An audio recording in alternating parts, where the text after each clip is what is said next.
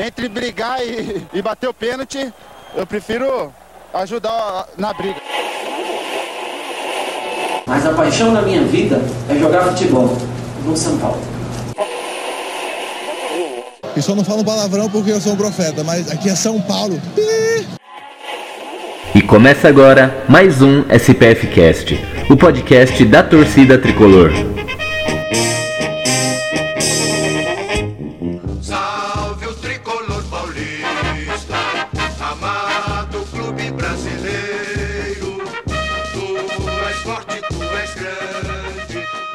Salve, salve, torcida tricolor! Começando mais um SPF Cast, o podcast da torcida tricolor. Começando aqui o programa de número 27, é, 27 programa. Vamos falar aí dessa semana de altos e baixos, infelizmente, mais baixos do que alto. Essa semana que teve um majestoso aí com um empate no majestoso com gostinho de derrota. Vamos falar um pouquinho sobre ele e sobre os outros acontecimentos aí durante nossa semana não tão agradáveis, né? Mas antes de começar o programa aqui, vamos, vamos apresentar a escalação dele. E hoje com uma convidada bem especial aqui para abrilhantar nosso programa. Então bora lá. Fala pessoal do SPF Cast. Eu sou o Milton Júnior e vamos falar de São Paulo. Vamos evoluindo contra tudo e contra todos. Salve nação, salve galera, William falando. Bora lá falar desse São Paulo, que tá cada dia mais me orgulhando de ver jogar. É, tô gostando demais. Bora falar de São Paulo. Oi, gente, é um prazer estar aqui com vocês. Obrigada pelo convite. É, vamos nessa. Também tô com o Will, tô gostando dessa evolução, tô confiante. Mas em relação ao clássico que a gente vai repercutir aqui, eu tô é pi da vida. E bora lá, vamos discutir. Isso aí. Eu sou o Gil e vamos falar de São Paulo.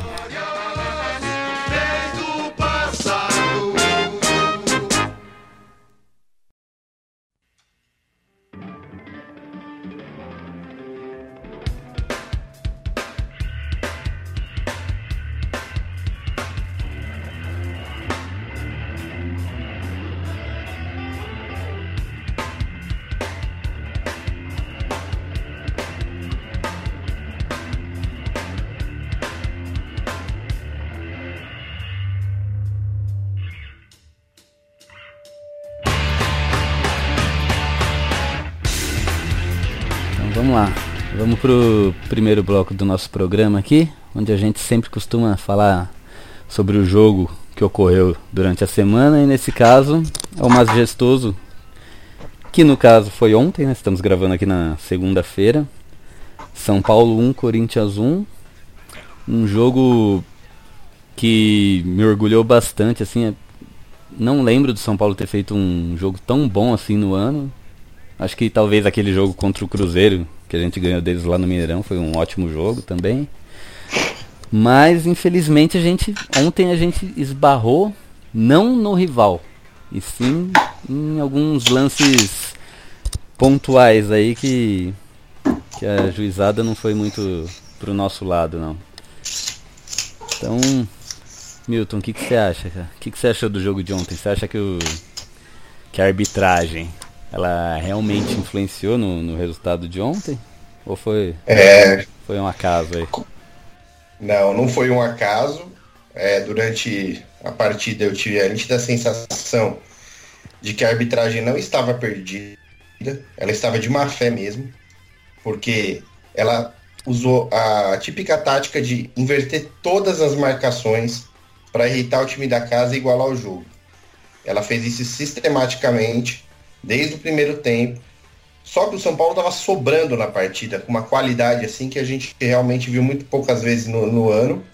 E, e por isso é, o São Paulo produzia muito, mesmo sendo barrado pelo juiz em tudo que era possível.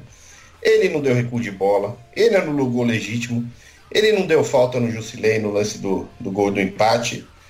É, ele não, não deu cartão quando o Petros foi pisado. Enfim, ele, ele entrou no Morumbi para fazer um. Imagino eu que pra, com uma linha bem definida de como seria a arbitragem dele. E foi lá e executou o que parece que está planejado para o campeonato, infelizmente.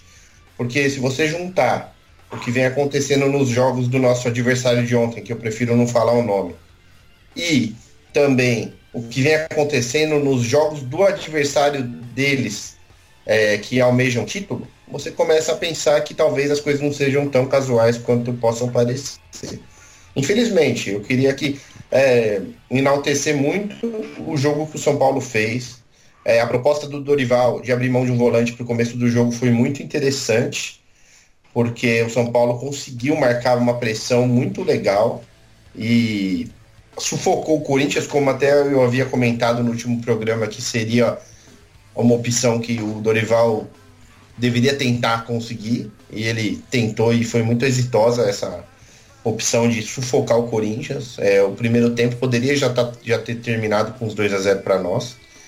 E, e, o São Paulo jogou muito bem é, e foi penalizado por um erro que, é, além do, da arbitragem, que eu não vejo tanto como um erro individual do, do Jusilé, embora ele pudesse ter simplificado no lance e botado aquela bola para fora. Mas eu acho que é um erro coletivo, porque ele erra e depois no rebote do, da defesaça do, do Sidão, a defesa também erra e não acompanhar quem tá chegando. O cara domina, põe na coxa. É. Não, o Júnior Tavares errou, lá, errou lá, lá, na lateral, fazendo a cobertura, né? Uhum. Mas depois, quando ao, ao chute o Sidão faz a defesa e ao rebote, o jogador que recebe a bola, ele anda para trás, põe na coxa e solta, e solta o canhão e faz o gol. Então, quer dizer, ele teve muito espaço e ele teve muito tempo para executar. Cadê cadê os nossos jogadores de marcação? Não quero individualizar, mas houve muita liberdade para ele concluir a jogada daquela forma. Então, para mim, erro coletivo, porque o Júnior começa errando e a defesa começa erra, é, termina errando. Mas tirando isso, a gente ficou muito contente com a produção do time. O São Paulo vem evoluindo e isso, isso dá muita esperança pra gente de que em duas, três rodadas a gente vai estar tá respirando. E também enaltecer mais uma vez a presença do torcedor, né? Que a torcida do São Paulo é, tá incrível, incrível a torcida do São Paulo. E... Deixa eu perguntar pra Pri uma coisa. Não querendo ser corneteiro, Pri, mas ontem, quando teve um acontecimento no jogo, eu, eu pensei assim, puta, não vai dar certo. E não deu. Foi a entrada do Denilson no jogo. O que você achou do, é, do Denilson? Porque ele não. Até agora ele não mostrou nada. Não mostrou um bom futebol, não mostrou nada. E ele ainda ganha bastante oportunidade assim que talvez outros jogadores fariam um trabalho melhor do que ele. Eu, eu sendo corneteira, é, que é a minha especialidade, o que, que, que, que eu penso em relação a, a isso? Eu acho que o, a arbitragem foi decisiva sim, eu acho que impactou o resultado direto sim, mas tem um, um outro lado que aí é o meu olhar sobre a partida, que, e que aí é uma opinião, enfim, não, não quero convencer ninguém, mas eu acho que é, o Dorival, ele armou muito bem o time, no entanto, nós tivemos um primeiro tempo com uma postura exemplar, que criou chances, que não teve tanta oportunidade clara de gol, mas que realmente acuou o Corinthians e é, enfim, eu acho que o, o, os pontas invertidos também fizeram um, um belo trabalho de ter opção para apertar a saída de bola do, do adversário. Petro se destacou muito. É, enfim, eu acho que isso, isso, criou todo um ambiente para que a gente pudesse abrir o placar e, e, realmente se impor. Mas o segundo tempo, eu acho que as opções do, do, do Dorival foram equivocadas. Né? O Denilson, de fato, o Gil, não não está à altura do São Paulo. Eu acho que o, o, o, Dorival ele acabou abrindo mão do meio de campo, que estava sob controle no primeiro tempo. Né? E, e a entrada do Denilson foi péssima. Eu acho que ele poderia ter tido outras opções e, e, é um jogador que hoje, na minha visão, realmente ele é nulo. E isso fez diferença sim. Eu acho que a gente poderia ter, ter vencido o jogo, né, salvo as, as questões aí de arbitragem, se nós tivéssemos mantido aquela eficiência do primeiro tempo, ainda que com substituições. Ladrão! Ladrão! Ladrão! Ladrão! Ladrão! É, na, o, as substituições do, Duri, do Dorival, parece que o Cueva e o Lucas Fernandes eles saíram por, porque eles estavam cansados, né? Sim, sim. E... É, é, é, assim, isso, isso faz parte, eu acho que é do jogo, é, beleza, mas é, é, é, Aí que tá, né? A questão toda é você ter um, um plantel que não tá à altura. Né? A questão toda é você ter peças de reposição que, que não respondem. E aí complica demais, porque você tem uma, uma filosofia de jogo que você começa com, com aquela com a, com a armação inicial e não consegue manter a pegada. Acho que o X da questão, tecnicamente, para o São Paulo ontem, era manter essa pegada do primeiro tempo. E, e, foi muito óbvio que caiu totalmente o rendimento no segundo, apesar de manter o volume de jogo de ter todas as, as possibilidades que teve. E Will, fala um, fala um pouquinho aí do lado bom do jogo. O que, que esse jogo teve de bom, cara? Além da recorde de público, a torcida aí abraçando o time. Acho que o time teve melhor desse jogo. É, acho que foi o time. Acho que o time se comprometeu demais. Acho que abraçou é, esse negócio de vamos sair da, da zona do rebaixamento, vamos vencer a união. Eu acho que isso acho que, que mais me mergulhou é, nesse jogo. Mesmo que a arbitragem ah, atrapalhou, atrapalhou, o, o São Paulo falhou ali na zaga, falhou, mas ver a, o time se entregando, o São Paulo acho que fez uma das melhores partidas em clássico nesse ano. É, contra o Corinthians a gente sofreu um pouco esse ano aí e, e eu acho que o time ele jogou muito bem. Isso eu, eu fiquei muito, muito feliz mesmo de como o time jogou e se portou. Acho que isso é um dos, dos melhores pontos, né?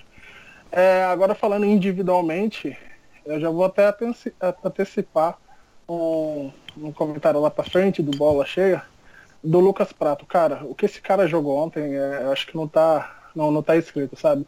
Ontem ele fez umas cinco posições ali, umas cinco funções. Ele jogou de atacante, segundo atacante, armador, volante e às vezes de zagueiro. Esse cara que jogou ontem não, lá sabe, não, não vai estar tá escrito. Acho que não vai, vai ter tão cedo um jogador com uma raça tão gigantesca como o Lucas Prato e a confiança que a gente tem nele. É, isso é insuperável, cara. Acho que isso foi um dos, dos melhores pontos bons dos jogos. Vocês, estão falando que o juiz errou, o juiz errou, mas Acho que o juiz fez certinho, não fez? Porque essa não é uma das funções dele, é ajudar o Corinthians. É. Até, até, onde eu saiba, tá, acho que tá até no contrato, não tá? Ah, na, na, na, contratação tá, né, lá. Que, o que ele tem que fazer. Ah, mas cara, ontem, quando terminou o jogo, eu até fiz um, post no, no Twitter. Eu tava feliz pela atuação do, do meu time, pela garra, indiferente do resultado. Eu tava muito feliz eu tenho certeza que os próximos jogos, mesmo sendo, não sendo no Morumbi, mas o São Paulo jogando aqui na cidade de São Paulo, é, o time vai, vai, vai conseguir, sabe? É, essa do juiz, cara, teve aquele, aquele gol de, que ele deu, que ele anulou, o gol do Militão, é uma vergonha, cara, uma vergonha, sabe? É, o lance do, do Júnior Tavares, tem um juiz lá que estava a menos de um metro, ele não viu o puxão do, do acho que foi o Rodriguinho que fez.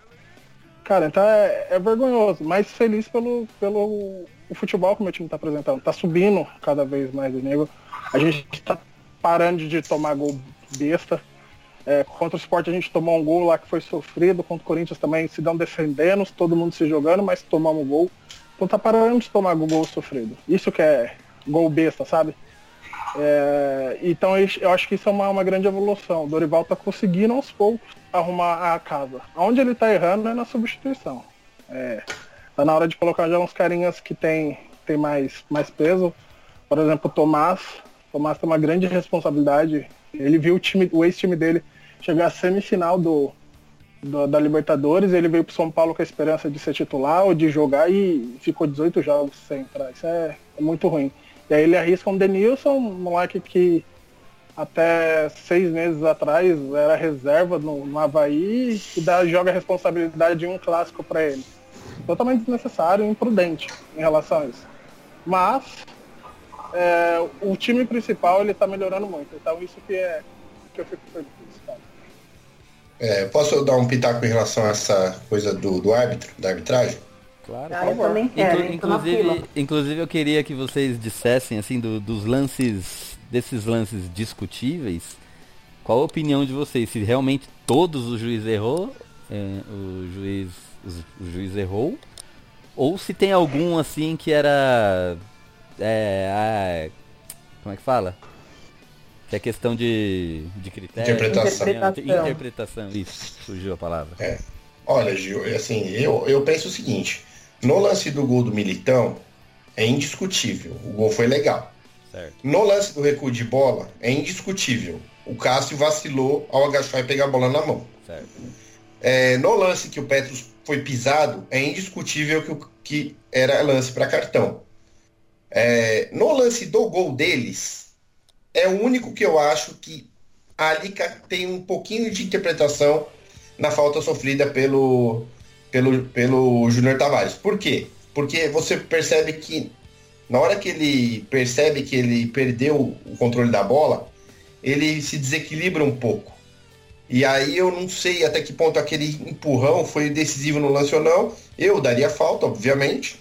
Mas eu acho que é o único lance desses todos capitais que você poderia dizer, olha, aqui dá pra, dá pra ouvir um árbitro é, dar sua opinião e levar um pouco mais a sério a opinião de alguém de fora. Os outros lances todos, eu achei assim que foram clamorosos. Assim, lances indiscutíveis e mais. Faça um exercício rápido aí. Se fosse lá no, no estádio deles o lance, você não concorda que todos teriam sido marcados? Ah, e houve o pênalti também. Ia me esquecendo. Teve a mão na bola Né, no, no lance do nosso gol, é, aquele lance, quando é contra o São Paulo, é pênalti. E o É. recuo de bola também. Sim. Então, eu acho que foi muito claro, por isso ficou tão escancarado e foi, foi assunto a ponto dos jogadores elevarem o tom na entrevista e falarem umas verdades aí que há muito deviam estar é, sendo segurados para ser falado. Porque nessa questão de arbitragem, eu vejo o seguinte.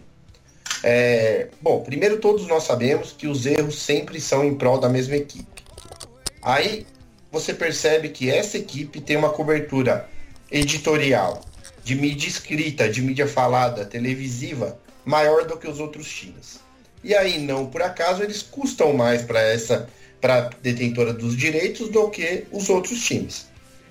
Então, por exemplo, porque veja bem, imagina para a detentora dos direitos, no caso o grupo Globo, qual é o interesse deles de ter um campeonato para comercializar com os patrocinadores deles, em que o campeonato é decidido por muitos erros de arbitragem? Eles seriam os primeiros a, a interceder e falar, cobrar da CBF uma arbitragem melhor, porque isso interfere no valor do produto dele, que é o campeonato, é um produto. E, e as pessoas começam a perder um pouco a vontade de acompanhar o campeonato. Se, ó, imagine um torcedor de time que está em nono, que não tem aspiração nenhuma de Libertadores e que provavelmente não vai ser incomodado pela zona do rebaixamento. Você acha que esse torcedor, vendo tudo que está acontecendo com o campeonato, nos, nos muitos jogos, não só nos jogos do São Paulo, você acha que esse torcedor vai ter o mesmo interesse que ele teria se ele estivesse vendo um campeonato é, com uma arbitragem exemplar? Eu acredito que não. E aí me espanta o silêncio retumbante da, é, da, mídia é, quanto aos erros e, e quanto ao, quanto isso interfere na competição, na qualidade da competição. Não, não é porque é o time A ou B, mas é uma coisa assim que prejudica demais o produto do Campeonato Brasileiro. O, Campeonato Brasileiro é, ele é televisionado lá fora. Pô, imagina o que, que as pessoas é, é, olham para essas arbitragens e falam, mas aquilo é uma palhaçada. Então, depois quanto o produto, diminui o valor do produto e, e eu acredito que isso lá na frente vai causar problemas também de rentabilização do- dos anúncios. Não é possível. Mas assim, para mim é uma questão que tem a ver com a questão da espanholização, que parece ser um desejo de, algum, de alguns aí. É, não sei. O que, que você acha, Pri? Então, é, é aquilo que eu até fiz no comentário anterior. É, hoje os times que entram para jogar, especialmente contra o Corinthians, é, eu acho que já está batida essa questão de, de favorecimento de arbitragem. Né? Essa, essa questão de cobertura editorial, de privilégio, de de- detentores de direitos, é, acho que é alguma coisa que a gente já está debatendo há um certo tempo. Então, ah, o meu ponto de vista é que isso, na verdade, já se tornou uma questão institucional. Né? E é uma questão institucional do produto futebol brasileiro, que é como você comentou agora. Agora, o que me, na verdade me deixa indignada é que você tem todo um investimento em formação de time, em logística, em marketing, em uma série de, de requisitos para isso, porque para para pensar que não, não é mole colocar 61 mil dentro de um estádio num domingo às 11 da manhã. As pessoas falam, ah, mas é um jogo às 11 da manhã no domingo. Não é mole. Não é mole porque é, é, pela localização do Morumbi, como a gente comentava fora do ar, por uma série de questões de crise econômica e tudo mais. Ah, os ingressos são mais baratos? Ok, mas mesmo assim, se você para para pensar no pacote completo, é um passeio caro sim. É, então, que na verdade o que pega para mim é a omissão. Vamos falar do nosso clube, tá? Não tô, não tô nem falando de todos os clubes que deveriam ter uma comissão, que se reunir, enfim, mas eu tô falando da omissão do nosso clube em termos de representatividade. Né? Isso é uma questão que incomoda, porque a gente não está falando de arbitragem só desde o jogo de ontem, gente. A gente não está falando de cobertura é, da imprensa só desde o jogo de ontem. Então é uma questão que perdura e que vai perdurar sim, porque aí é, entra um pouco daquele conceito que a gente tem de, entre aspas, entendam o que eu estou falando, mas de crime organizado. Né? Isso nada mais é do que o mesmo conceito. Né? Então, é, me custa a entender é, um clube da envergadura de São Paulo, ainda que não tenha uma gestão à altura, mas que se, é, é enfim, fica apequenado diante de um problema institucional dessa gravidade, porque de fato é algo que afeta todos, né? E que se a gente parar para pensar, olhar para trás e se nós tivéssemos uma arbitragem profissional, à altura né, e, e correta, certamente algumas histórias do, do futebol brasileiro seriam diferentes. Né? Agora, olhando para frente, essas histórias elas vão continuar. É, então, acho que é isso que me deixa mais indignada. Então, é, você investe em time, você treina a semana inteira, você tem uma postura exemplar, leva mais de 60 mil num estádio para assistir uma putaria dessa. É, então é, acho que é a, questão, a questão que fica é mesmo que é um problema institucional. Você, Will, o que, que o senhor acha? Josoca, é, não, eu tava ouvindo os comentários, eu tava acompanhando aqui o Twitter, eu fiquei fora a tarde toda, não fiquei online. E aí eu vi que os nossos rivais fizeram piadinha sobre o São Paulo ter tá querendo é, abrir um processo contra o juiz. Foi contra o juiz e os caras estão fazendo piadinha de no DVD de novo. É, acho que tudo isso que, que o Milton e a Pri falou tem muito a ver com isso, sabe? Porque quando eles foram eliminados lá na Sul-Americana, eles falaram que, o, que, os clubes brasileiros deviam unir contra a, contra a arbitragem é, sul-americana, que era um vexame que se fazia com os brasileiros. E aí quando o erro é a favor deles, eles fazem piada. É, eu acho que isso é, é, é, tudo, é tudo isso que eles falou e mais um pouco de vergonha, sabe? É, tem muita coisa aí por trás envolvida. Não é a primeira vez e não vai ser a última. Já é a segunda rodada consecutiva que eles são ajudados. É, tá cada vez ficando mais vergonhoso e realmente desanima. É, eu fui pesquisar aqui quem é o nono, o nono é a Chapecoense, mas à frente tá o. No oitavo tá o Atlético Paranaense. Hoje na tabela, né? O Atlético Paranaense ele tá a três pontos da Chapecoense, que depois vem aquele bolo até, até o São Paulo. Ele, ele tá a quatro do pessoal da, da Libertadores. Então ele é o exemplo que o, que o Milton deu. Ele tá ali no meio, no meio da, da tabela, ele não tá nem lutando pelo rebaixamento, nem lutando para Libertadores que animação esses caras têm vendo isso, sabe? Aí vai pegar um, um Corinthians da vida já sabe que vai, vai ser assaltado, sendo dentro, fora ou não. Que animação os caras têm de jogar? Realmente fica sem graça o brasileiro. É, não, você vai perdendo a graça, porque é sempre o mesmo time que é, que é beneficiado. E a maioria das vezes é, é erro ridículo, é erro, erros escancarados, sabe? Então é, eu fico mesmo muito, muito chateado com isso. Porque se fosse ao contrário, se fosse lá o jogo, teria, teria sido no mínimo uns 4x1 para eles. Os 4 O pênalti teria dado, o recuo teria dado. É, é, aquela falta que, que aconteceu no Júnior Tavares, se fosse ao contrário, o juiz ia dar, e seria tudo ao contrário, a gente sabe que seria. É, então eu fico triste por causa disso, sabe? Porque o São Paulo ele lutou muito ontem. São Paulo lutou muito, muito ontem, jogou bem. O que o Petros falou que eles deram aula de futebol líder, foi verdade. Primeiro tempo São Paulo ma- massacrou. Fez jogada, ensaiada. É, todas as bolas os zagueiros zagueiraram, tiraram, lutaram igual bravamente. O, Sidão ele não encostou na bola. Hoje de manhã eu vi, eu tava vendo os melhores momentos, o Sidão não pegou na bola. Então, é, aí acontece tudo isso, São Paulo consegue fazer um gol e aí é prejudicado.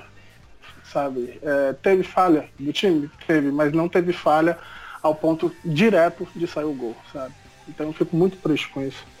Mas assim, a gente tem que fazer a nossa parte. Né? É, torcer contra os outros e fazer a nossa parte. Que é a gente saindo disso, depois a gente consegue lutar por outras coisas, por, por justiça e etc, etc. Ô Milton, quem, na sua opinião, quem foi bola cheia e bola murcha da partida aí? É. Só fazer um adendo. Eu duvido que lá no Arquidiocesano, quando tinha o campeonato interno e erravam, não ia todo mundo pra cima do juiz. Eu duvido. Até lá devia, devia ir pra cima do juiz. Ó, Mas- eu, eu quero fazer um comentário sobre campeonato escolar, inclusive no Arquidiocesano. Louco. Eu fui expulsa, eu fui expulsa de um jogo justamente por isso, tá? Ô, louca, mano. Porque É, você- não é uma pugilista? Porque você foi empeitar o juiz? É, mas na boa, né? Eu não, não sou pugilista não, Só Will. dedo na cara só. É, foi uma. Assim, digamos que eu coloquei mais a minha voz. Aí sim. Mas, ó, fazendo brincadeiras à parte, isso não me credenciou a ser diretora de São Paulo, tá? É, é verdade, é verdade. Então, essa, essa é uma questão interessante, porque é, é, é, eu li hoje sobre o dossiê que vai ser levado lá, sobre os erros e tal e coisa. Bom, tudo bem. Só que esse não é um dossiê para ser mandado por e-mail, não é um dossiê para ser mandado por emissário. Esse é um dossiê para ser levado pessoalmente e com o pé na porta, entendeu? É para subir o tom mesmo lá com o, o coronel, que é o presidente da comissão de arbitragem, e falar que porra é essa que vocês estão fazendo. Porque ou alguém do São Paulo, em nome do São Paulo, vai lá e faz isso, os caras vão falar que é, a gente faz o que quer lá e eles dão uma choramingadinha e fica por isso mesmo. São Paulo precisa se posicionar sim. A- a- a- o silêncio do Leco e do Pinote ontem foi vergonhoso. Vergonhoso. Aliás, como muitas. quando eles abrem a boca é vergonhoso e quando eles fecham a boca é vergonhoso. Por quê? Porque eles não têm a mínima noção do timing no futebol. Futebol é timing. Futebol é timing. Você tem que saber a hora de calar e a hora de falar. E eles nunca sabem a hora de calar e a hora de falar. E quando fala, não sabem nem o que falar. Então é um problema isso. É um problema. Aí falar, ah, não preciso de alguém tarimbado do futebol para exercer uma função aqui. Meu amigo, você precisa disso para ontem. Porque você não consegue enxergar que isso in- interfere no trabalho de um grupo que, mesmo que seja muito bem remunerado, queria levar o bicho feliz para casa. Queria poder sair para jantar, encontrar um torcedor por aí, dar um abraço e, e ganhar um reconhecimento. E ninguém fez isso ontem à noite, por quê? Porque a gente não tem bastidor, os caras vêm na nossa casa, fazem o que querem, e aí o resultado não é o que se espera, e a gente fica com cara de, de, de, de bobo, e os caras ficam tripudiando, fazendo gracinha na rede social. É por quê? Porque tá essa várzea, entendeu? Então acho que isso eu vou vou dar esse bola murcha de hoje, Will, para retomar o seu, seu pedido aqui, pro seu Leco e pro seu Pinote, que não abriram a boca contra a vergonha que aconteceu no Morumbi. A bola murcha é pra eles, transcendeu o campo ontem. E o bola cheia vai pro Petros. E tá jogando o fino da bola. Pri Ruiz, bola cheia e bola murcha. Vamos lá. É, Bola murcha acho que é muito fácil, né? É, claro que tem que ficar com a arbitragem, mas, mas eu quero, não vou pronunciar o nome daquele sujeito, mas eu quero também fazer um, uma, uma chamada aqui àquele cretino que insultou a torcida com gestos. Claro que não vai ser o primeiro e o último. Claro que também reconheço que o futebol tem ficado muito chato com uma série de mimimis e tudo mais, mas não justifica. Né? Eu acho que tem, tem toda uma um, um, um, repertório aí de provocações e de, e de brincadeiras que cabem no futebol, mas que não precisam ser assim.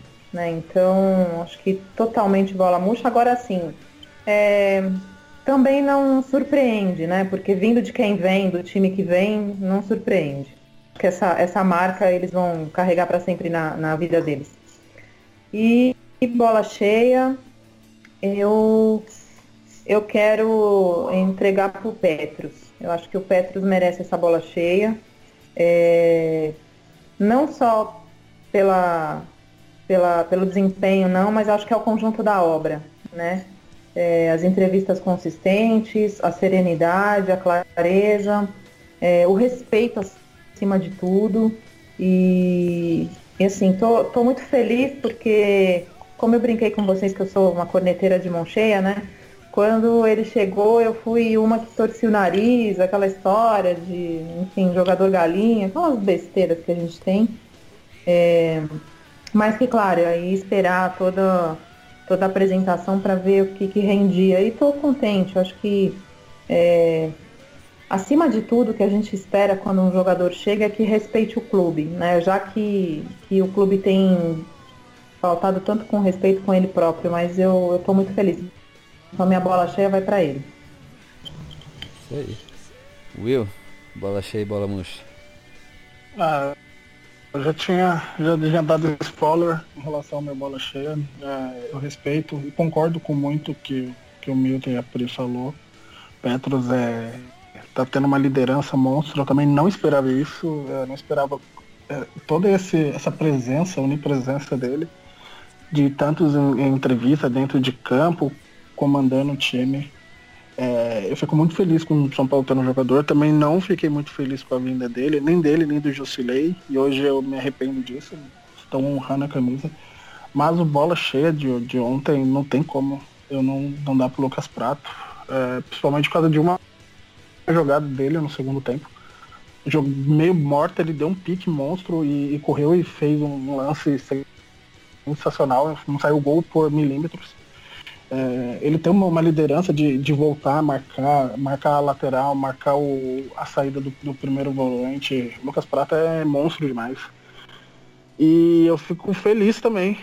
Mesmo ele estando em jejum, ele se entregar a cada jogo. Acho que se fosse outro jogador, um Gilberto da vida, não teria no mesmo nível. É, e o bola murcha, cara, tem. Eu não vou dar para ninguém do São Paulo, que eu acho que ninguém mereceu. Teve a falha do Júnior, é, o Jusilei também falhou ali no, no, lance do gol, mas tem que ser por esse quarteto da, da arbitragem. Foi vergonhoso o jogo de ontem. Então bola murcha para eles. Eu, eu, vou na, no mesmo quesito aí, bola murcha. Acho que não tem como. Arbitragem. Arbitragem influenciou muito no resultado da partida de ontem. Muito mesmo.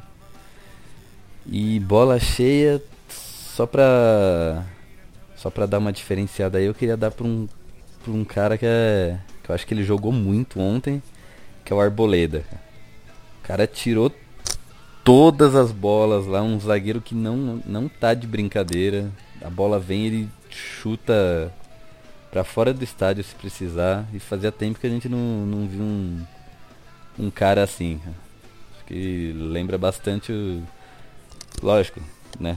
Nas suas devidas proporções, lembra o Lugano jogando antigamente, né? O cara joga, joga sério. Joga. É um xerifão Firme. ali atrás. Firme. Precisa rir. Não tem vergonha ele, de ele o... bola pro alto, não. Ele e o Cueva, depois que voltaram da seleção, estão jogando muito bem. Acho que o espírito da, da seleção de contagiou os dois com a possibilidade de Copa do Mundo, acho que deu, deu um up nos dois, que eles estão jogando muito bem.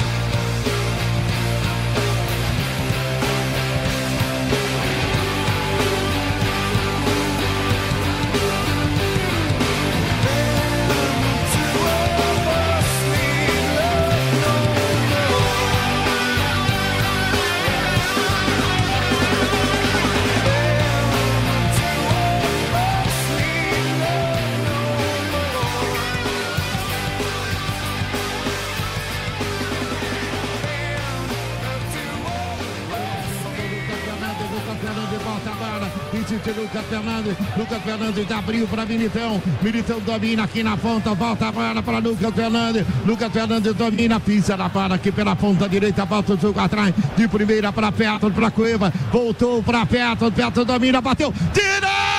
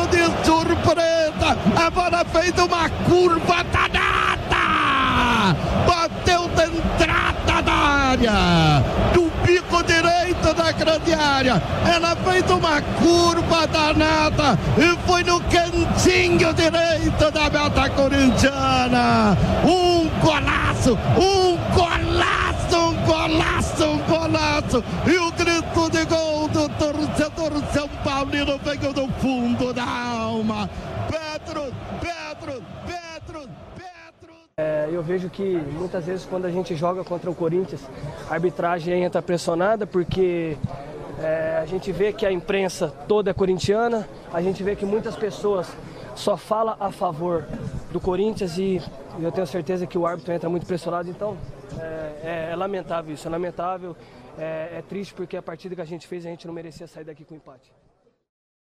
I seem to recognize your face.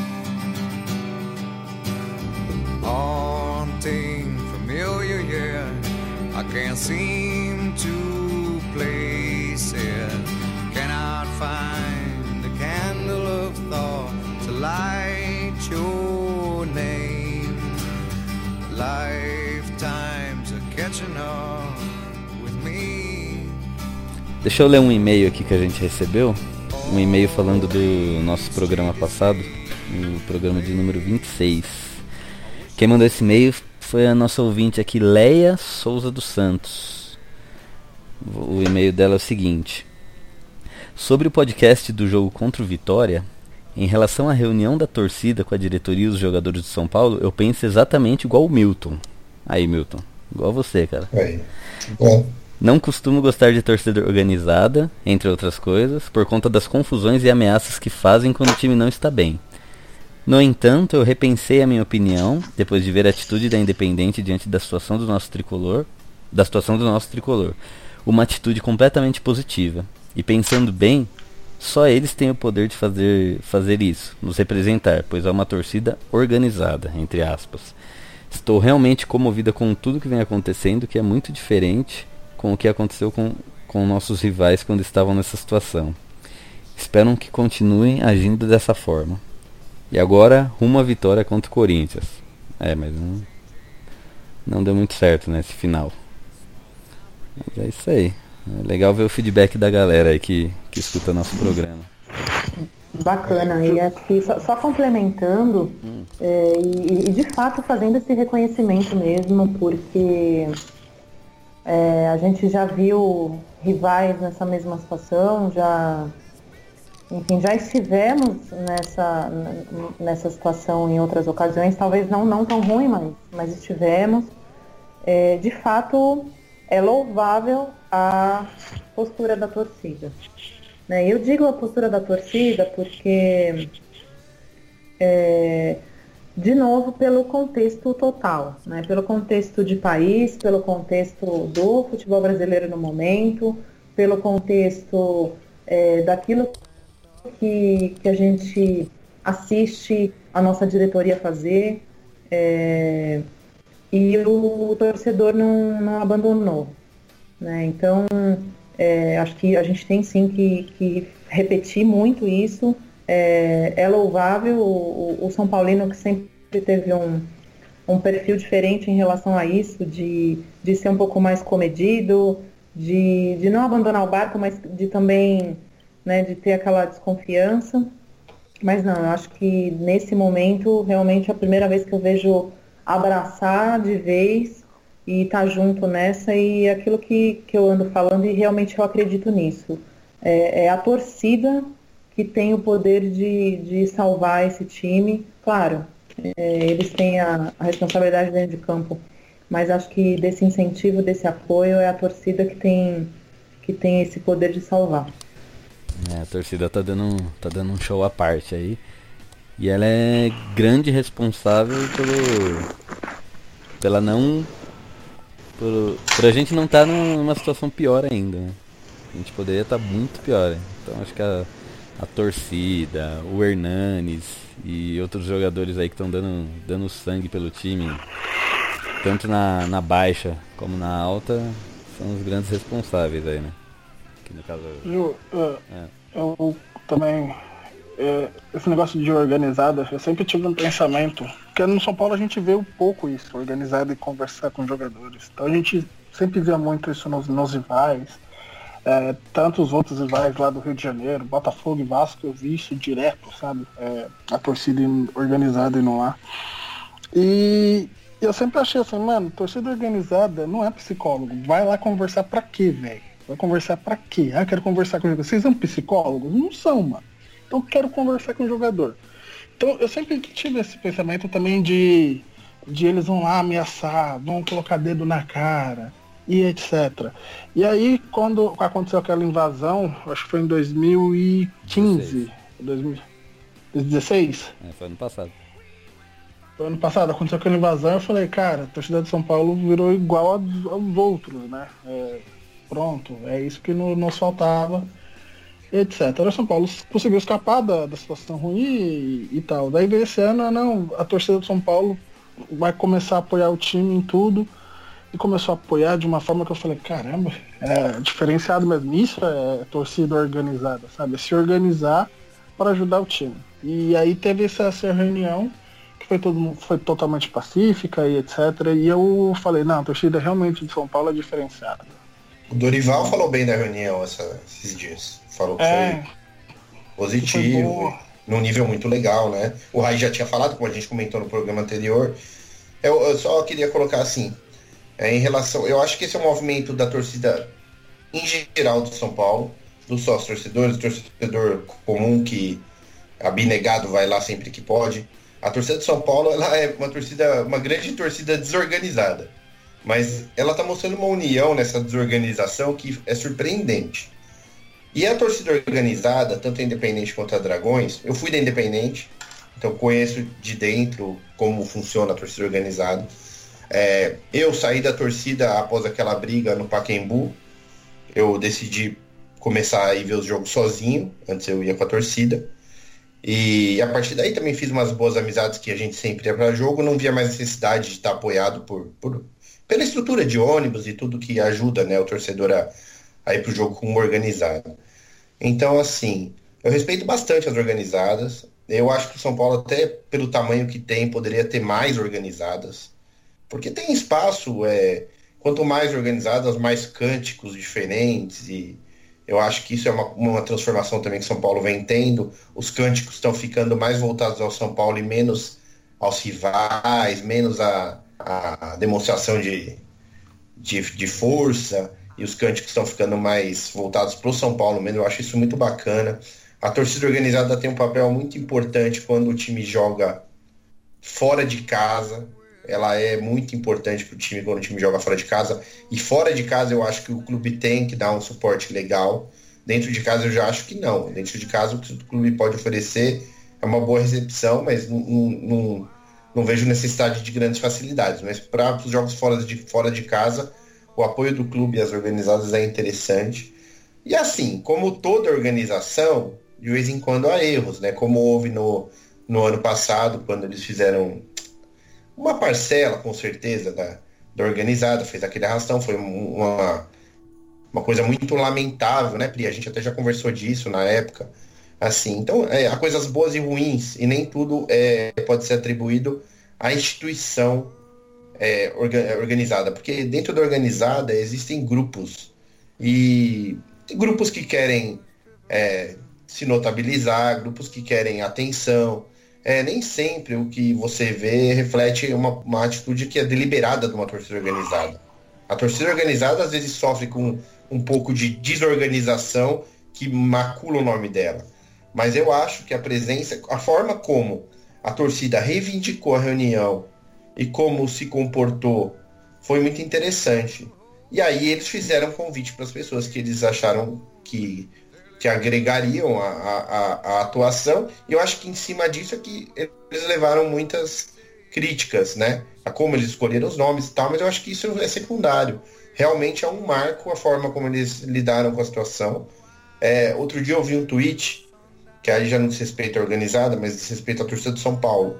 A média de público da, da, da torcida de São Paulo num campeonato que São Paulo tá lutando contra o rebaixamento é um espetáculo se você comparar com a média de público dos nossos rivais nos anos que eles caíram. A torcida de São Paulo não está abandonando. Ela está jogando junto, é, se mostrando lado a lado com a equipe. O todo momento. Diferente de outras torcidas que foram desgarrando das suas equipes durante o campeonato à medida que a coisa ia ficando feia. Então, eu realmente acho que foi uma, uma coisa positiva e muda de patamar a discussão sobre a interação entre torcedor e clube. É, eu, concordo, com o que você falou, é, só para finalizar. É, depois dessas atitudes, você começa a realmente ver é, que a organizada é praticamente isso que a torcida do São Paulo tá, tá fazendo, sabe?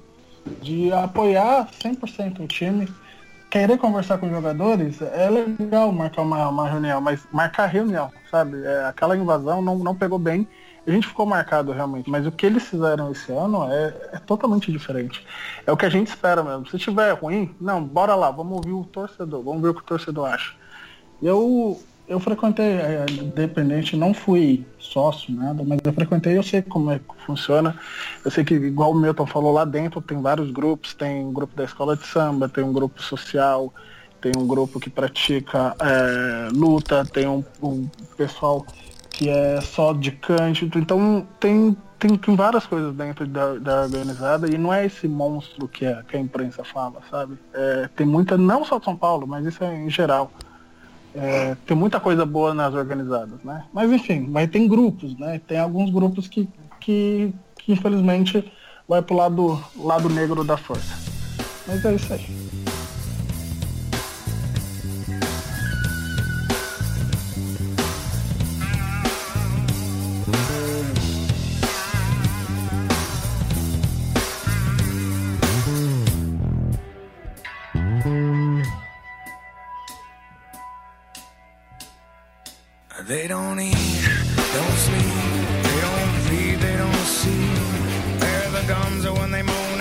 Falando, falando de organizada, vamos falar de uma coisa bem desorganizada, que nesse ano está se apresentando a diretoria do São Paulo. Né?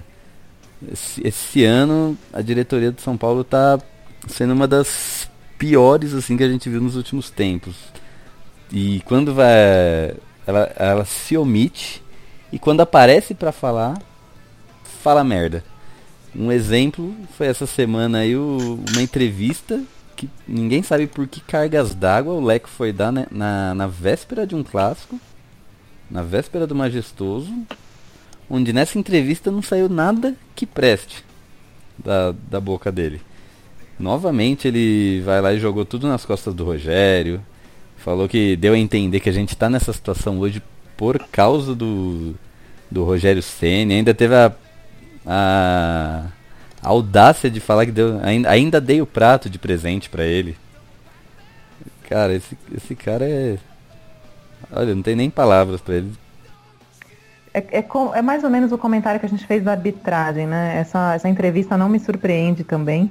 Lamentável, claro, mas não me surpreende. Então, é, tudo, tudo que vem agora da, da direção de São Paulo é algo que, que já é mais ou menos previsível, né? Eles se tornaram previsíveis nessas lambanças que eles têm feito. É, e de fato é isso mesmo. Acho que a gente tem comentado que é, essa lama administrativa já vem de alguns anos, mas eles, é, essa gestão tem se superado. É, e, e, e, cada, e cada episódio me faz ter cada vez mais a certeza de que esses caras não são São Paulinos, né? E o que o São Paulo precisa é de São Paulino. É, eles podem, sei lá, ser sócios, ter carteirinha, frequentar, tá ali, ter cargo, mas eu tô, aí, aí eu tô falando de DNA, eu tô falando de coração, eu tô falando de, de amor pelo clube, de respeito, porque o que se vê ali é um bando de, de gente é, mimada, né, que está brincando com um brinquedo novo e que está enjoando e está largando de lado. Nem a gente vê as crianças repetirem mais ou menos essa atitude. E só que isso é preocupante, porque a gente está falando de uma instituição desse tamanho, né? E tem uma diferença, eu costumo dizer uma frase que tem uma diferença muito grande entre você ser gestor e estar gestor. Né? o Leco, com todo respeito, ele não é nem uma coisa nem outra, né? E nunca foi. É...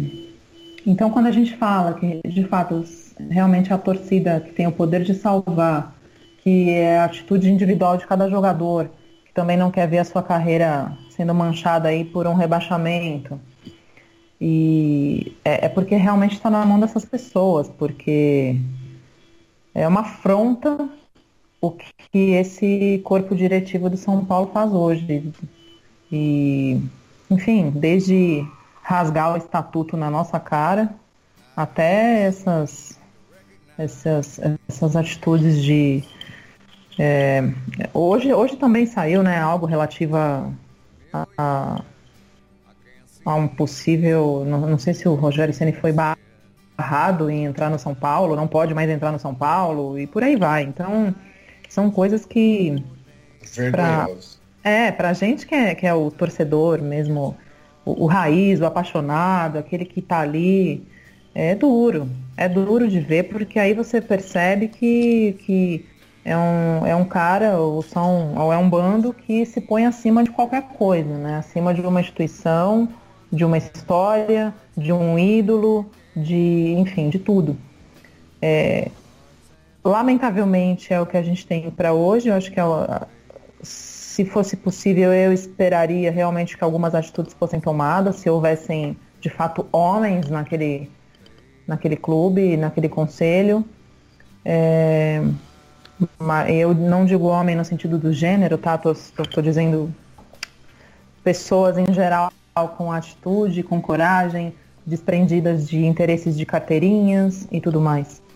É, e é uma pena, é uma pena ver o clube é, nessa, nesse caos, né? E a gente sabe que, que isso reflete e a conta chega, a conta está chegando para a gente, mas eu acho que há, há, há, outras fortalezas que nós temos que, que vão superar isso e, e, graças a Deus também existe o tempo e dirigente passa e, e o São Paulo tomara Deus em outra ocasião esteja em mãos melhores.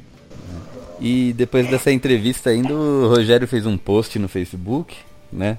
Muito bom. Claramente, né? A gente sabe que foi direcionado ao Leco. Primeiramente porque o Rogério ele é bem qual que é a palavra? Ele é bem omisso assim em redes sociais. Né? Discreto. É discreto, discreto, isso. Ele é bem discreto em redes sociais. Então não tem nem como falar que não é direcionado ao Leco esse post. Ele postou uma frase do Rui Barbosa, que a frase é a seguinte: Não se deixe enganar pelos cabelos brancos, pois os canalhas também envelhecem. E foi logo após a entrevista. Então, é, acho que, né, pra mim entendedor. Uhum. E, é. Então, para chegar cara, ao ponto do Rogério fazer um post desse, é que ele ficou muito incomodado mesmo, cara. E isso me incomoda, porque o Rogério é, é meu ídolo, cara. E saber que ele está sendo incomodado dessa forma, assim, acaba é, entra no que a Pri falou. O, o Leco, ele não é gestor, não é não está gestor e o pior de tudo, acho que nem São Paulino ele é pra fazer uma coisa dessa. Um absurdo. Eu acho que falta aí, falta aí é que a Pri não soube falar a palavra, eu acho que é culhões. Eu acho que esses caras não têm culhões, sabe? Boa, Will, boa, muito boa. Eu vou. Eu Cojones. vou não. É, não tem, não tem, eles não são boludos. É, eu, eu, vou, eu vou levantar uma polêmica, mas ó, é, espero que não haja discussão, mas eu quero que haja discussão. É, o Ju... Sim, sim, eu vou defender um, um dos, um dos presidentes que eu admirei, mesmo ele errando bastante, é, o seu Juvenal. Cara, na época do seu Juvenal, não acontecia isso nem a pau, velho. Não mesmo. Essa de- do São Paulo ser roubado dentro de casa? Você é louco, o seu Juvenal no outro dia ele pegava o aviãozinho dele, aviãozinho não, né? O jatinho dele com isso e ia lá bater, aí, filho, o que, que é isso aí? O que aconteceu? Você vai roubar na minha casa? Juvenal nunca, na época do Juvenal nunca. O Juvenal Ele nunca foi, ele nunca foi omisso. Ele pode, ele errou, ele errou pela ação, mas nunca pela omissão. Isso, é, isso, isso é verdade. Quando eu falo assim, claro, os, eh, teve milhares de cagadas, não é esse o ponto. Mas ao menos tinha representatividade naquela figura. Sim, ó, o- ó, por exemplo, tudo que aconteceu ontem, se na época do, do Juvenal acontecesse, ele ia sair da, do camarote dele, ele ia chegar na imprensa, ele ia falar mal de mim, ia falar mal da Pri, ia falar mal de todo mundo, ia falar mal do Gil, ia falar mal da minha família inteira, mas ele ia Da falar. Pri não, porque a Pri Ele ia enfia o dedo na cara do juiz. É, ela, ela ajuda na briga, né? Ela ajuda na Ela briga. ajuda na É, pois é. Entre Então- brigar e gravar o podcast, ela prefere brigar. Mais ou menos, vai. Então eu, eu fico de, de tudo isso, essa, essa omissão do Leco, e, e ele começa a atacar. É... Pra que ele foi atacar o Rogério, sabe? Ah, eu, eu dei o prato de presente. Ah, beleza, você deu o prato de presente, mas tirou o Neres, tirou o Lianco, tirou um monte de jogadores do Rogério, e como é que ele trabalha? Ele tem que. A única solução dele era da base. Aí vem os jogadores da base, aí tem que pegar novos jogadores da base. Sabe? Voltando ao seu, seu Juvenal. O seu Juvenal, é um, um dos maiores erros dele que ele era muito mão de vaca. Né? O Juvenal era mão de vaca. Contratava jogadores na, em final de, de, de contrato. Isso era sensacional. Mas o que? Ele ganhou Paulista, ganhou Libertadores, ganhou Mundial e três brasileiros. Então assim, ele sabia fazer um time bom e barato. Agora o Leco, ah, tô gastando milhões com, com, com prato, beleza, em mas o gasto 2005 o Juvenal era Um monte diretor, né? Ele não era presidente. É, não era, mas Diretor, ele diretor de futebol. Mas ele fazia a função do o pênalti É, isso aí, isso aí.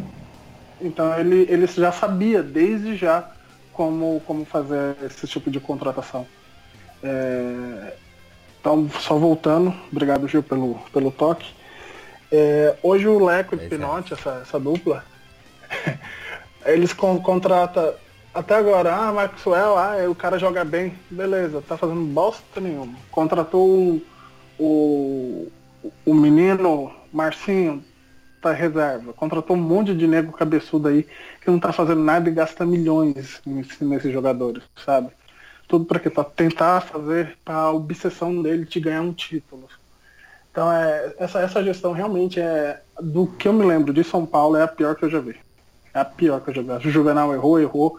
O Aidar fez tudo que fez, mas não deixou o São Paulo na draga. Na draga de futebol, né? Financeira deixou assim. É. Eu, eu concordo com partes com o senhor, mas acho que boa parte que a gente tá colhendo hoje vem lá da, da época do seu Juvenal. É, assim. é, é, Porque ele, é, levantando Não, mas os, isso- os isso- pontos aqui que a Pri falou, que ela falou que o cara ou é gestor ou ele está gestor, e eu falei ou é São Paulino, o Juvenal ele não era um bom gestor, mas ele era São Paulino. Então é, era essa, essa é a coisa que deve ser elogiada. Que se acontecia alguma coisa, Ah, ele descia mas- lá no campo e metia voadora.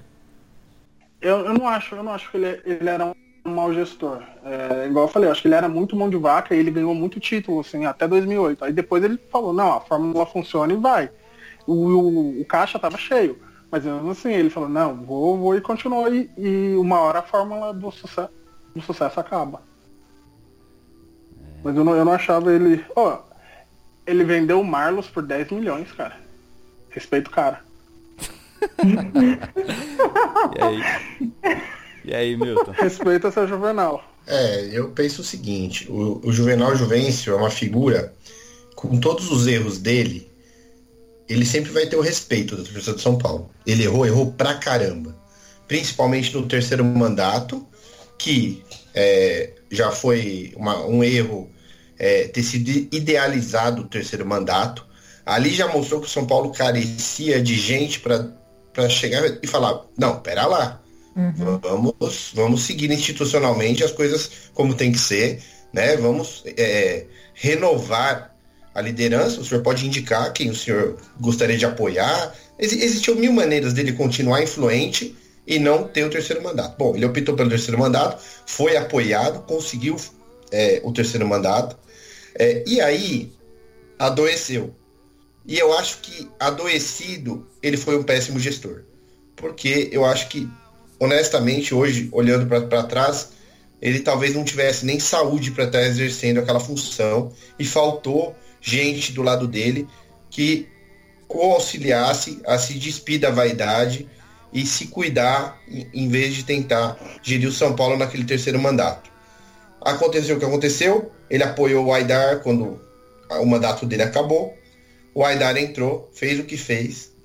É, é, é, no caso, a desonestidade nunca vai superar a incompetência, só que a incompetência pode fazer mais mal para o São Paulo se ela durar mais tempo que durou a desonestidade. Então, nesse ponto, eu acho que ou essa administração atual é, muda totalmente o rumo que ela está querendo dar para o São Paulo e, e, começa a ter atitudes totalmente diferentes da, das que ela tem tido, ou está indo para um rumo muito ruim se a gente considerar que eles têm mais dois anos pela frente.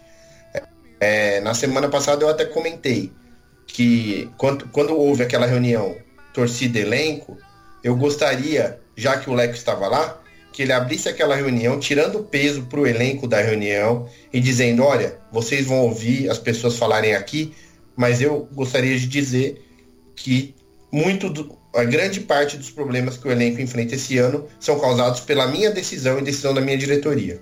Gostaria muito que ele tivesse falado aquilo e tanto ele não falou quanto ele ainda deu aquela entrevista que foi publicada no sábado. É, que mostra que ele nem concorda com isso, ele está achando que está tudo perfeito, o, o método que eles estão utilizando.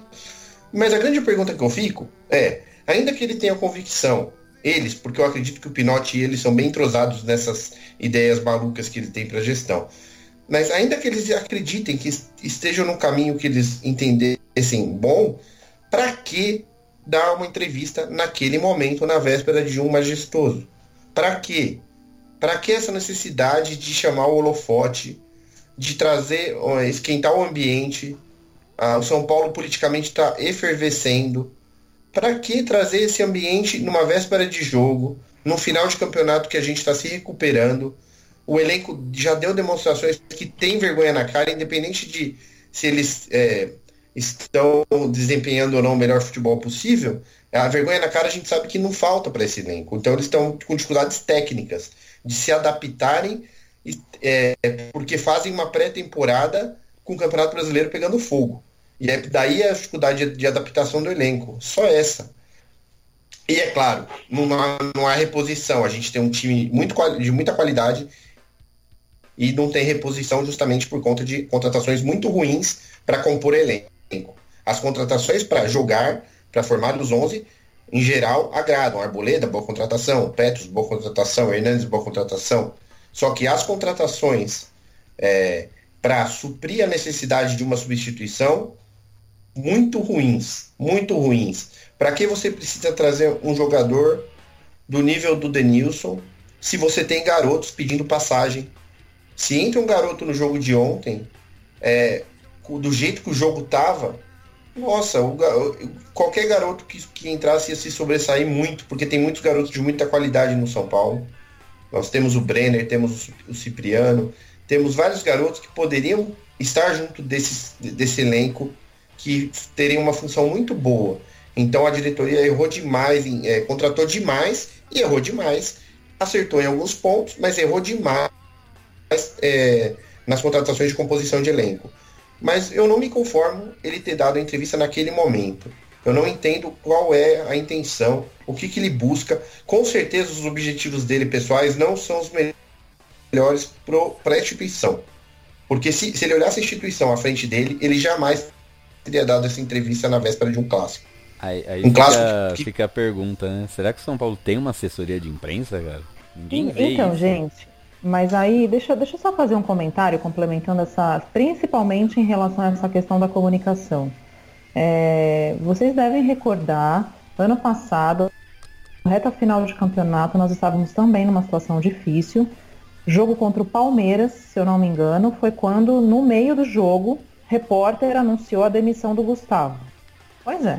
é, uma entrevista que antecede um clássico, uma demissão anunciada por um repórter no meio de outro, em situações semelhantes de, de lutar pelo não rebaixamento. Agora, porra, é, o que, é o, que o, o- o Gil tá, tá falando.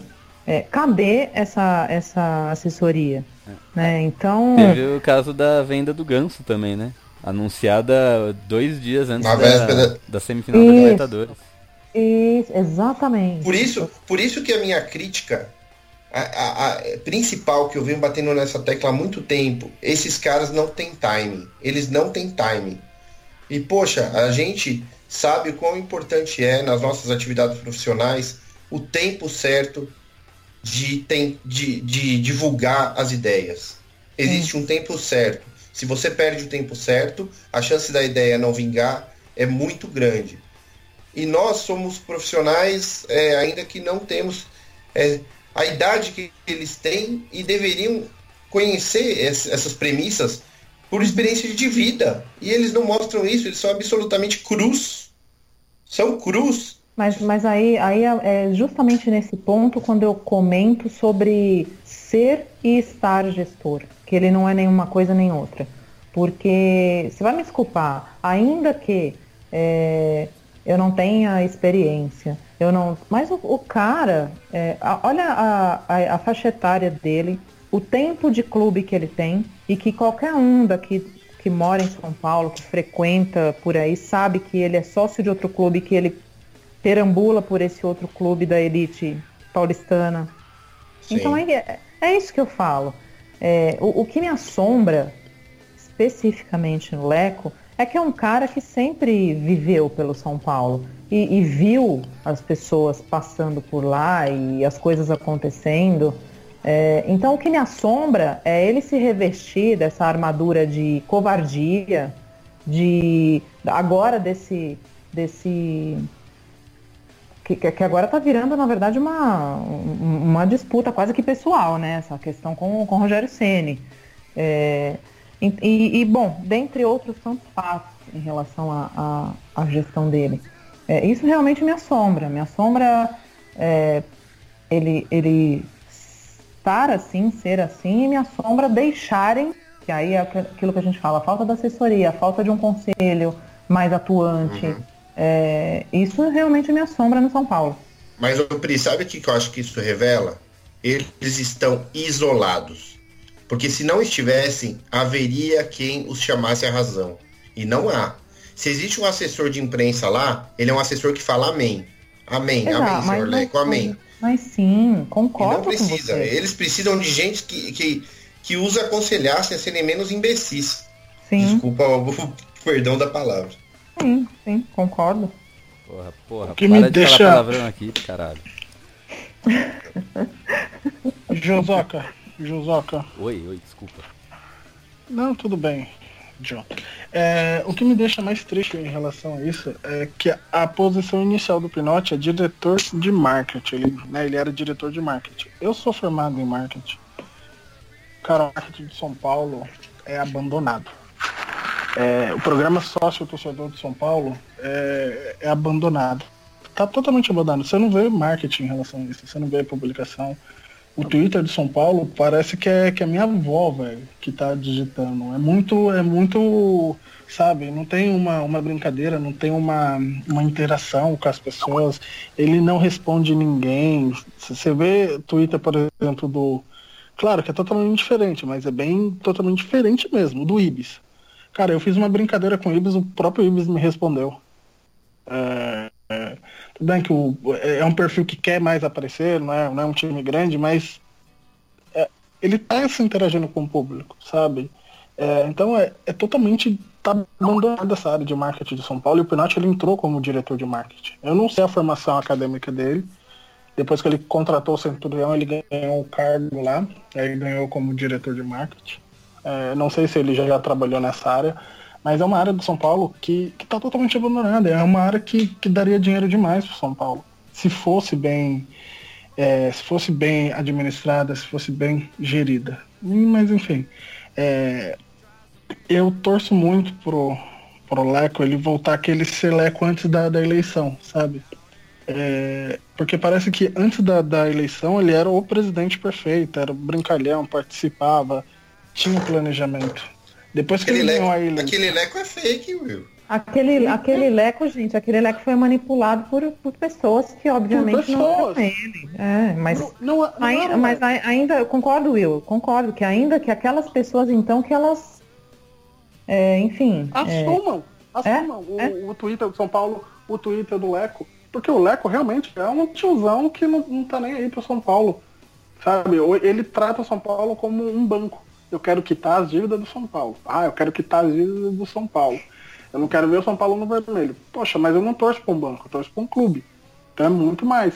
Então eu gostaria de ver aquele Leco, sabe? É, no, no Twitter, aquele o, o perfil do, do, do São Paulo quando fez 4 a 0 no Corinthians, fez um monte de piada. Sabe? Interagiu, curtiu é, várias, várias posts de, de outras pessoas. Hoje a gente vê um. Parece o Twitter do São Paulo que é pelo mascote mesmo, aquele vovozinho digitando. É, o time ganhou, fez 1 a 0 ah, escanteio, ah, cartão amarelo. Cara, não tem interação nenhuma, sabe? É, tá vendendo essa nova camisa do São Paulo. São os posts, velho. É uns posts totalmente. é, parece que foi feito por robô, sabe? Não tem aquela interação, olha o manto sagrado novo do São Paulo. Aí você já é um- uma coisa seca pra divulgar. Aí você vai ver o preço. Poxa, mano, é 400 pau numa camisa que você não tem aquela emoção de comprar. Aí você fala, cara, você quer me vender uma coisa que você nem mesmo quer, quer vender, sabe? Então acho que falta muito isso, né? Essa, é, deixar essa, área de São Paulo um pouco mais jovem, sabe? Eu, quando veio, vi esse Pinote, eu falei, cara, esse cara aí não, não, vai, não vai dar certo. Só porque ele trouxe o, o Centurião, ele ganhou um cargo. Quando já eu vi isso, eu falei, vai dar merda isso, cara. Mas ele continuou, continuou, continuou. E esse ano, quando fez o planejamento, né? Ah, o planejamento do São Paulo.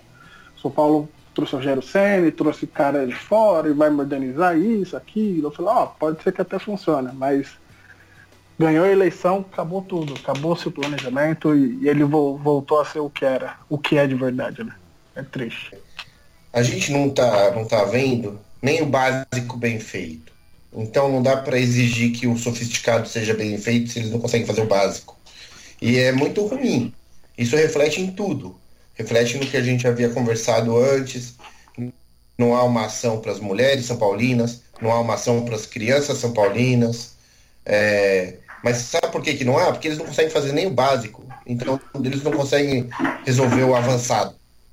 E, e é muito ruim. Estamos perdendo muito tempo e, e receita por causa dessa inércia é, acessória, vamos chamar assim.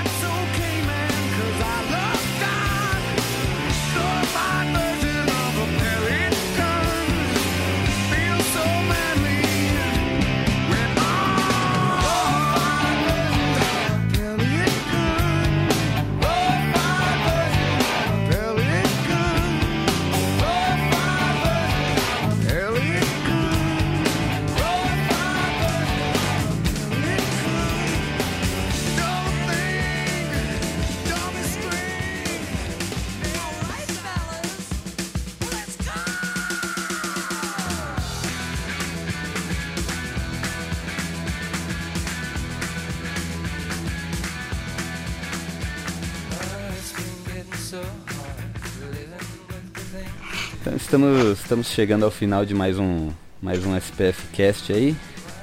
Com a presença honrosa dos meus amigos Milton, Pri, Will, uns parceiros de bancada aí. Pri, obrigado pela, pela presença aí. Foi muito bom você ter aceitado o nosso convite para uma opinião feminina aqui jun- junto ao programa, né? Ficar só com esses machos feio, fedorento aí também não, não, não faz muito bem pra nossa saúde. Mas beleza, é isso aí. Muito obrigado. Valeu você que está escutando aí. É, mande e-mails para interagir com, com o nosso programa, com tudo que foi falado. É, você que concorda, discorda da gente, pode mandar por e-mail aí que no próximo programa a gente lê também, porque é muito boa a interação de todo mundo. E segue a gente nas redes sociais, facebook.com barra spscast, instagram.com barra spscast e twitter.com barra spscast. E dias melhores virão, temos absoluta certeza disso. E bora lá. Até a próxima e obrigado pela presença de todo mundo aí e de você que está escutando a gente. Abraços. Bom, foi um prazer estar aqui com vocês. Obrigada pelo convite. Com certeza estarei mais vezes. É, Will, Milton, Gil, foi um prazer debater aqui com vocês. É, um beijão para a galera ouvinte. E, e, e, fica aí, né, a, a, realmente a, o sentimento de confiança, o sentimento de, de coragem de seguir em frente, que eu acho que o, o, o São Paulo tem tudo aí para manter realmente essa pegada, essa atitude.